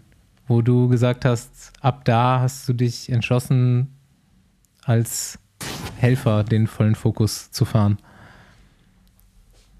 Mm, 2013 Ja, äh, 13 gewinnst du ja da im Frühjahr noch relativ viel. Also ich denke mal, da bist du noch bist du noch in der ja, ersten und ich Hälfte. sag mal, ja, aber es war mehr und wie gesagt, es ist auch mehr so die Situation, dass quasi die, die Ergebnisse und das äh, wurde nicht mehr so wertgeschätzt, Mhm. dann in dem Sinne finanziell gesehen. Und das kommt natürlich auch, weil das Team weniger Budget hatte. Mhm. Also ist, ist aber dann schwierig, um das dann so äh, als Fahrer das dann auch wirklich in der Situation dann so zu sehen, dass man dann sagt, ey, ich habe jetzt immer richtig gutes Jahr und ich muss aber äh, mich mit weniger zufrieden geben oder so. Dann denkst du halt auch, ja gut, äh, kann ich ja, kann ich ja genauso gut, äh, was weiß ich, ne? weniger Einsatz zeigen oder was auch immer. Aber ähm, ja, komischerweise hat, ich bin äh, nach meiner ersten Tour bin ich in, in, in Neuss Nachtourkriterium gefahren und da hat ein Amateur mich richtig schön Wolle genommen und ich bin da voll auf den Kopf geflogen, war erstmal 30 Minuten weg. Und komischerweise, ja, vor dem Kriterium waren dann halt die ganzen Vertragsgespräche und irgendwie die, ja, die negative Energie oder wie man das auch immer nennen will. Ich glaube, durch den Sturz wurde das so reingedrückt in mein ganzes Unterbewusstsein, dass nach dem Sturz, ja, da war erstmal, da war irgendwie alles zu viel. Ne? Und da habe ich irgendwann dann, habe ich mich dann nach der Tour und nach Neuss dann bis ins nächste Frühjahr so rüber gerettet.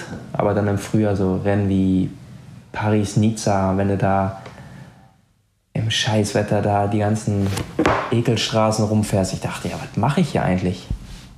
Mir macht das keinen Spaß und das sind alles Idioten hier und ich bin immer nur noch müde. Ja, also kam irgendwie alles zusammen. Und da war ich echt kurz davor, obwohl ich noch äh, anderthalb Jahre Vertrag hatte, um zu sagen, komm, gib mir jetzt den Wisch, ich zerreiß das. Ähm, Fuck. ja, aber das ist natürlich auch keine Manier, so bin ich halt auch nicht. Ja, ne? ja. Also ich, ich sag mal, ähm, ich höre nicht einfach so auf. Also habe ich in dem Sinne dann geguckt, okay, wo kommt das jetzt her? Und na gut, das hat halt ein bisschen gedauert, aber da habe ich, hab ich mich wieder gut gefangen, sagen wir mal so. ich hab gerade geguckt, deine erste Tour bist du äh, 2015 dann gefahren. Im Ja. ersten Jahr Lotto NL Jumbo. Ähm, genau, dann habe ich da schon so ein bisschen angefangen, denn äh, 2015 bis 2019 gibt es quasi Lotto NL Jumbo und dann wird es Jumbo Wismar. Äh, 17 kommt noch Dylan Gronewegen dazu, der auch ein sehr prominenter Vertreter ist und dann ab Jumbo Wismar Zeiten ändert sich ja, glaube ich, dann auch nochmal vieles. Ihr holt nochmal äh, Toni Martin und ab da dann eben auch viele Leute, die jetzt gerade den Zahn der Zeit angeben im Radsport. Ähm, ja, Roglic kam schon 2016, hat aber natürlich auch seine Zeit gebraucht, bis er da das gezeigt hat, was er abliefern kann. Und ähm, dann haben wir 2019 kommt ein Jonas Wingegaard, Sepp Kuss, 2020 Wort van Aert und äh, ein Tobias Voss, mit dem du jetzt gerade noch einen sehr erfolgreichen ersten Giro abgeschlossen hast. Hm, Du hast eben schon den Kopf geschüttelt bei Primus Roglic, der ist also von Anfang an gleich schnell gefahren. Sag, sag deine Wahrnehmung. Ja, wie, wie hast du den? Ja, ich, Was hast du gedacht, als der, als der ehemalige Skispringer kam ins Team? Mm, Ja gut, das war jetzt noch nicht so die Zeit, wo Teams wirklich Experimente gemacht haben. Ne? Ähm, ich meine, die, die, du hast nur, was weiß ich, 27 Plätze. Dann ist es nicht, dass du einfach mal so sagst, na gut, ein oder zwei können wir jetzt mal aus anderen Sportarten holen und dann gucken wir mal, was da passiert. Äh, also ich fand das schon, ähm, ich fand das schon ein Risiko in dem Sinne. Weil ich war halt immer noch so von der Meinung, dass das Radrennfahren halt mehr ist als nur Wattwerte treten. Also ich, ich habe schon immer geglaubt, dass da genug Leute sind, auch aus anderen Sportarten. Ich meine, du kannst einen Ruderer, kannst äh, eine, ähm, einen Leistungstest fahren lassen. Ja, da schüttelst du im Nachhinein bei den Werten auch den Kopf. Aber trotzdem, wenn du den Radrennen fahren lässt, ja, dann, dann gewinnt er echt keinen Blumentopf. Ne? Und da muss ich sagen, da musst du auch so jemanden haben wie Primus, der halt so extrem schnell gelernt hat. Der wusste halt am Anfang echt von Tuten und Blasen nichts, obwohl er schon aus dem, von einem Radsportteam kam. Aber dem hast du einmal was erklärt und dann hat er am nächsten Tag den Fehler definitiv nicht mehr gemacht. Und der hat so schnell links und rechts, hat er wie so ein Schwamm alles aufgesaugt und hat auch sofort gesehen, okay, das muss ich lernen, das brauche ich. Und ja, der ist halt auch von, von Zielsetzung ist der Typ extrem. Also der hat, glaube ich, für jedes Jahr hat er quasi hat er sein kleines Büchlein, wo dann alles drinsteht, das und das und das, das will ich erreichen. Ja, und ich denke nicht, dass da hinter den meisten Sachen kein grüner, grüner Haken hinter ist. Also der ist schon mhm. brutal. Darum musste ich gerade mit dem Kopf schütteln, weil mhm. so wie ich das, sage ich mal, mitgemacht habe, ich fand das schon äh, beeindruckend und fast unrealistisch, was der von Weg abgel abgeliefert hat. Ja, ich finde es spannend, auch so deine, dass du so auch sagst, so habe ich es äh, auch eingeschätzt, dass du eben am Anfang auch dachtest, ne, das wird ein Risiko oder man weiß nicht so richtig, hä, was ist das jetzt? Ich meine, jetzt mittlerweile wird das so ein bisschen normaler, das anzutesten mit manchen Leuten. Ja, aber Moment, ja? der war doch da schon lange kein Skispringer mehr. Also nee, der hat das zwar nicht. mal gemacht. Also der kam ja schon als richtiger, also guter äh, wie soll man sagen, Amateurrennfahrer aus dem Kontinentalbereich. Also der hat in dem Jahr, ich habe gerade nochmal geguckt, bevor er zu euch gekommen ist, äh, bei mehreren Punkt 1, also das ist auch schon so für die Kategorie äh, die, höchste, die höchste Art der Rundfahrt, die es so gibt, da gewinnt er zwei Stück von. Ja, zwar eine in Aserbaidschan und die andere in Slowenien, also die Heimrundfahrt. Ähm, aber auch bei der Kroatien-Rundfahrt, die damals 2.1 war, äh, wird er Zweiter in der Gesamtwertung. Also er hatte ja schon richtig richtig gute Ergebnisse für, für so einen KT-Fahrer. Ja, ne, ja. Ey, mal Jungs, kurz zwischendurch. Ich habe eigentlich nur noch acht Minuten Zeit, weil ich habe um halb acht noch einen Termin. ja, kriegen wir hin. Dann haben wir noch, haben wir noch 18. Oder wie viel Uhr habt ihr? Ich habe 19.12 Uhr. Ja, und um, ich muss um halb acht in Arnhem sein. Das ist auch noch eigentlich. Ach so, okay, okay, okay, okay. äh, ja. Ja, ja, wir sind auch fast am Ende unserer Liste. Also sie haben wir, ja, haben wir tatsächlich schon abgearbeitet. Dann äh, haben wir jetzt. Äh, kannst du deinen dein äh, Gedanken zu Ende führen, Andi? Und ähm, dann gehen wir. Nee, weil ich, ich dachte, wir können jetzt hier endlich mal damit aufhören, zu sagen, der Skispringer, der Ey, dann auf einmal ist, direkt von, den, von, der Rampe ja, ins gelbe Trikot gesprungen ist. Na, ja, aber das ist ja halt eine geile Geschichte und das wird dann halt immer wieder ja, aufgebauscht. Natürlich. Aber natürlich ist der Radfahrer gewesen. Natürlich. Ja. Ja, jetzt haben wir äh, natürlich äh, Baut von Art können wir nochmal vielleicht, äh, der, der jetzt hier noch raussticht, so aus der Liste an Teamkollegen, die du so mit hattest. Und äh, dann will ich natürlich noch wissen, was machst du jetzt, wenn dein Urlaub, wenn du genug Urlaub gemacht hast? Ja, ja, ja gut, jeder ähm, geht davon aus, dass ich im Team was weitermache. Ne? Äh, sportlicher Leiter werde ich immer schnell gefragt. Ähm, wie gesagt, also meine, meine Motivation, um aufzuhören, war, um mehr Zeit mit der Familie zu haben Profi-Radsport heutzutage ist 24-7. Das heißt, wenn ich im Radsport irgendwas machen wollte, also definitiv bei unserem Team, dann ist das 100 Prozent. Ähm, und das bedeutet im Moment, dass ich also in dem Team nichts machen werde. Ähm, ich bin jetzt so ein bisschen am analysieren, welche äh, Weiterbildung für mich in Frage kommen, was ich da alles machen will, äh, was Sinn macht was zeitlich auch möglich ist. Ähm, und dann mal schauen. Also ich meine, ich, äh, ich habe früher immer schon interessant gefunden, um, um Fahrern, die dann entweder ein oder zwei Jahre unter mir waren. Ich habe äh, auf dem Internat habe ich auch dann die Junioren so ein bisschen begleitet und habe die äh, von meinem Gefühl habe ich denen geholfen. Weiß nicht, ob es so war. Ähm, also sag mal, ich finde die, die, die äh, Trainergeschichte finde ich interessant ähm, und das hat halt heutzutage noch viel mehr Aspekte, wo man auch wirklich definitiv erstmal richtig viel drüber lernen muss, bevor man da einfach nur denkt, okay, ich habe das jetzt alles selber mitgemacht und dann weiß ich das. Ähm, das bin ich mir schon bewusst und darum jetzt auch erstmal so eine kleine Auszeit, um da für mich selber rauszufinden, äh, was brauche ich noch alles, um da wirklich auch gut drin zu sein. Weil ich sag mal, als Sportler war ich sehr ambitioniert, aber das heißt ja nicht, dass ich jetzt mich zurücklehne und äh, so 0815 äh, Trainer werden will. Ich meine, wenn, dann will ich das natürlich auch richtig gut machen. Ja. Aber ich sag mal, so ein Hendrik Werner zum Beispiel, ne, wie der das macht, also wirklich, sag ich mal, auf der einen Seite hat er sehr viel Fachkenntnis und auf der anderen Seite ist er sehr gut einfach am Zuhören, was brauchen seine Sportler, ähm, warum sind die eventuell müde nach dem Training, was eigentlich gar nicht ermüdend sein soll und geht darauf ein. Und die Kombination, wie er das macht, finde ich sehr interessant und ich glaube auch, dass das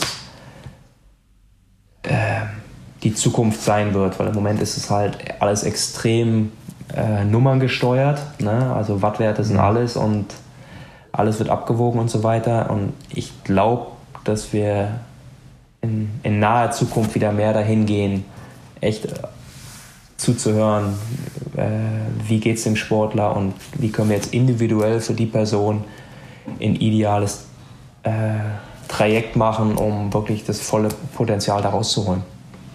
Ja. Ja, gerade jetzt, wo die, wo die äh, Leute, die Profis äh, immer jünger werden, also ne, tendenziell. Ja. Ja. Ich glaube, da ist das extrem wichtig, weil äh, die eben auch noch nicht so weit ihre, sich selbst entwickelt haben. Also die Leistung ist zwar schon irgendwo da, aber die Persönlichkeitsentwicklung ähm, vielleicht geht noch nicht so geht ganz ja auch nicht. Nee, nicht, die sind gerade aus der Pubertät raus. ja. Ja. Bei, den, bei, bei manchen schon, ja. Ja. Und, noch- äh, Oder noch mittendrin. Also, Ja. Wir haben noch keine Persönlichkeit. ja. Ja. Der, ja, ich würde mal sagen, der Sommer, der ist da oder steht vor der Tür, deswegen äh, genieß auf jeden Fall den Urlaub erstmal. Ja, die Zeit mit der. Familie. Ja. Und ähm, man hat es ja schon rausgehört, wir sehen uns auf jeden Fall nochmal irgendwo äh, wieder. Ich weiß gar nicht, wer, die Tage hatte ich immer noch, ich habe immer die ganze Zeit einen Satz im Kopf, einmal Radsport, immer Radsport. Ja, also, Ja. Ist, glaube ich, was dran. Glaub- ja, ja. glaub, Ich weiß, ich weiß es noch nicht, aber ich, ich glaube, dass da was dran ist, ja. ja, super, super Kompensation und so. Ja, genau. Ja, war mir auch abwarten. eine Freude. Also wirklich äh, super interessanter Gesprächspartner auch. Fand ich äh, selbst sehr, sehr interessant heute. Und äh, ja, mach's gut. Beeil dich. Ja, mach ich. Jo, ey, hören uns. Ey, ich schick's rüber. Gut. Ja. Ich denke mal, bei Hennes werden wir auch noch ein paar alte, alte Ja, Bilder genau. rauskramen können. Vom, Bund, vom Bundesliga-Sieg. Ja. Danke nochmal und äh, wir hören uns, wir sehen uns. Ciao. Bis dann. Ciao.